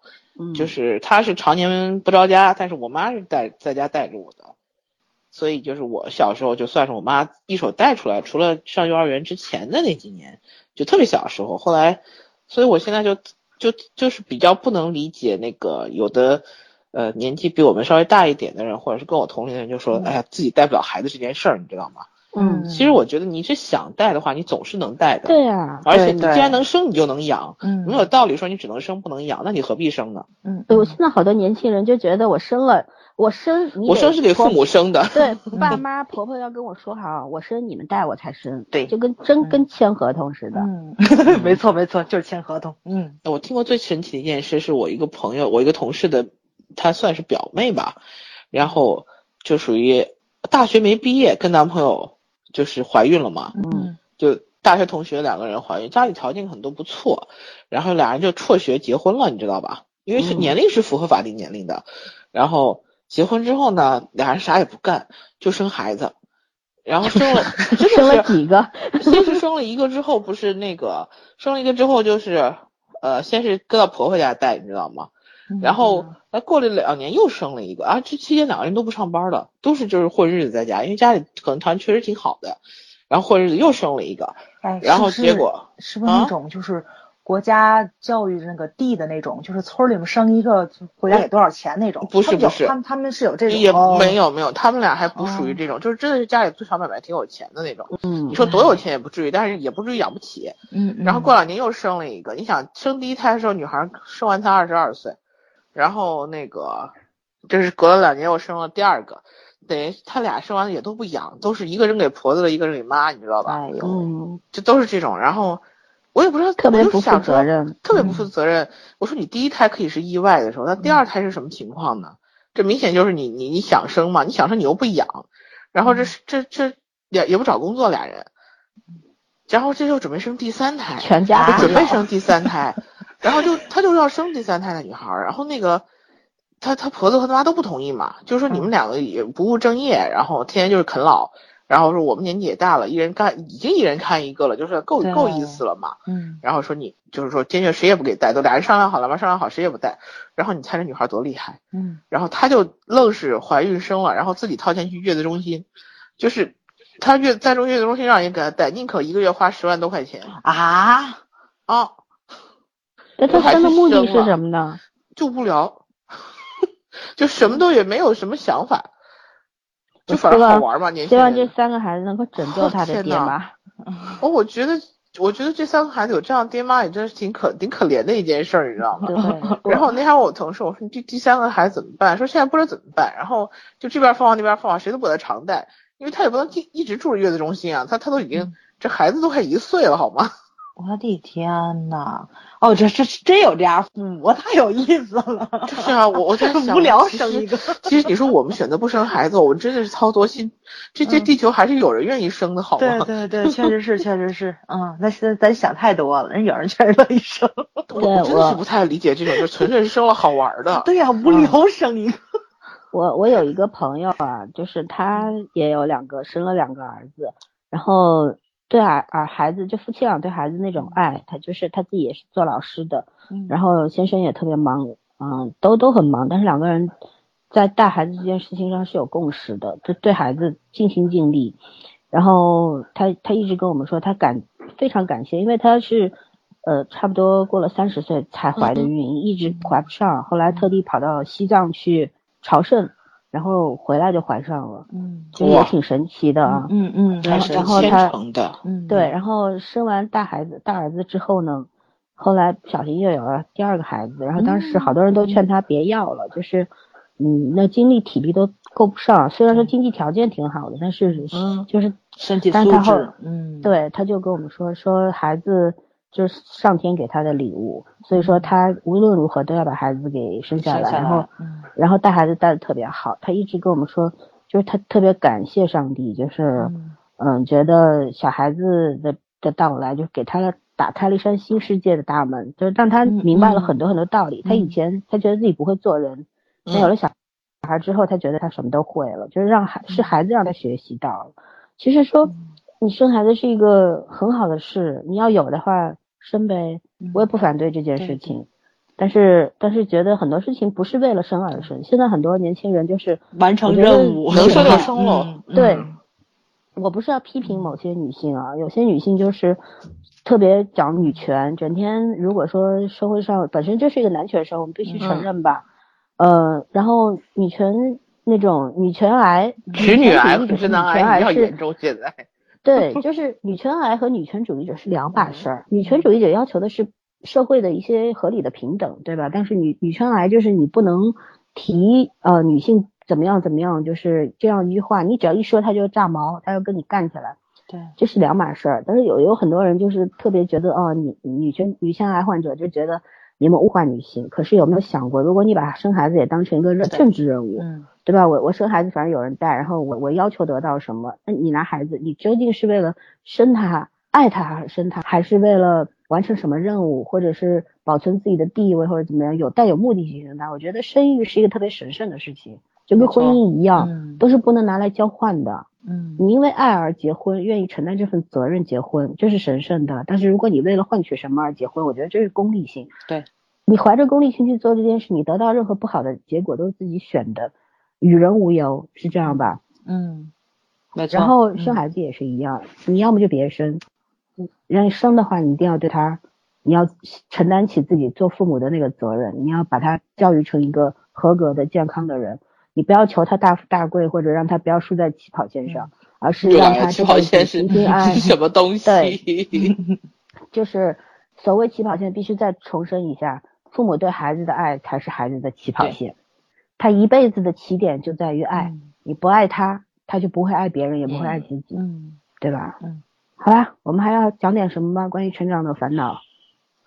成长烦恼其实也没有什么好讲的，我觉得。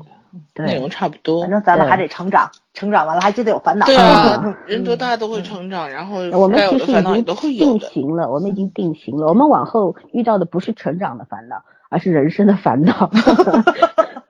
老年人，哎，其实我觉得作为电台真的挺好的，可以把当下这个时候脑海里怎么想的，思想是个什么样的，是一种记录嘛。对对对，以后再去听。对，也许六十岁的时候，我觉得咱仨很傻。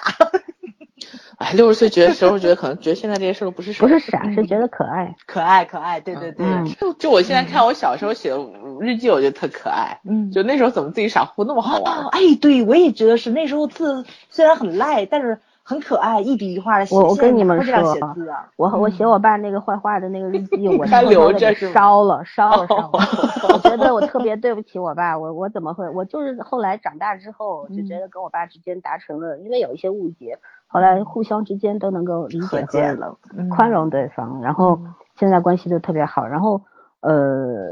后来我就把它给默默的把它给烧掉了，然后当时心里想的就是觉得当时的自己其实也挺可爱的，因为就那是一个孤独的孩子，想要袒露心声，对最基本的那种 爱的权利嘛，是是，你想要爱也是一种权利，对吧？但是没有，嗯，那时候很可爱，但是现在长大以后你再回头去看看呢，又又觉得其实你现在你当初受的罪，也许以后就是你的福气吧。因为他他让你得到很多，虽然也失去很多，嗯，对吧？你得失是公平的，我觉得得失这件事是最公平的一件事情。没错，没错，嗯，自己别把路走歪就得了，嗯，对吧？老天自有安排，嗯，对，嗯，OK，好那就结束吧。嗯嗯，好，拜拜，拜。拜拜。